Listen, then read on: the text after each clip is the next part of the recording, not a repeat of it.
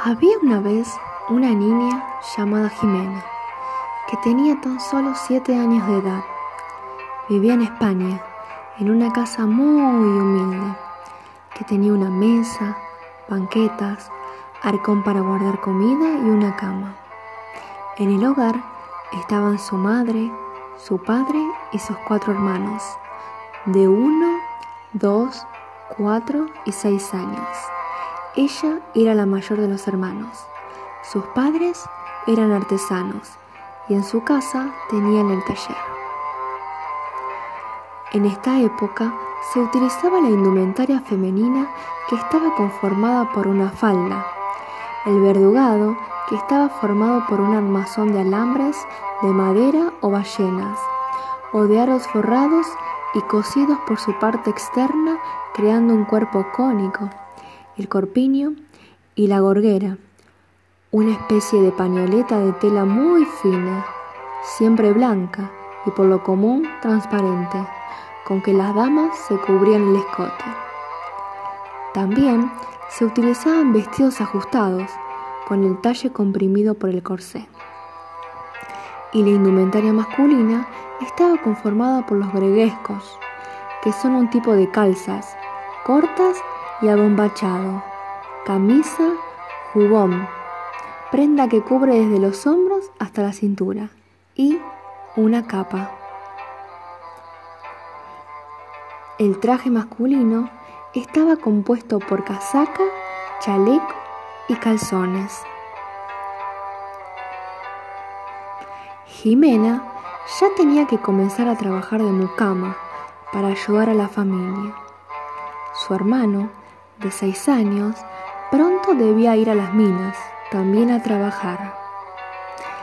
Tenía que enfrentar la vida de otra manera para poder sobrevivir y salir adelante, ya que era una época en la que la pobreza se hacía notar y no se contaba con los recursos necesarios para sustentarse.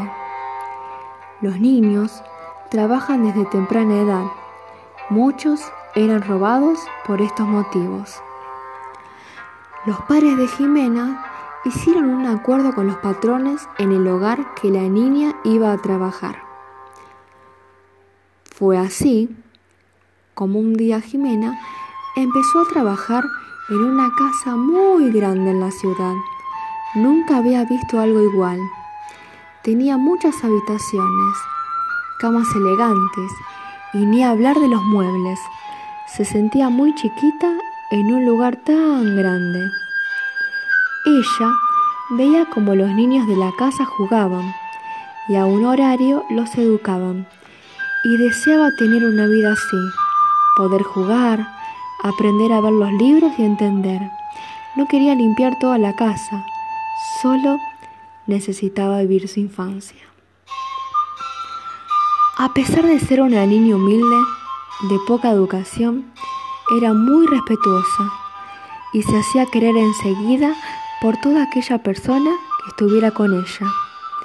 Es por eso que con el correr del tiempo, Jimena, más allá de tener que ir a la ciudad a trabajar, empezó a tener una gran confianza con sus patrones.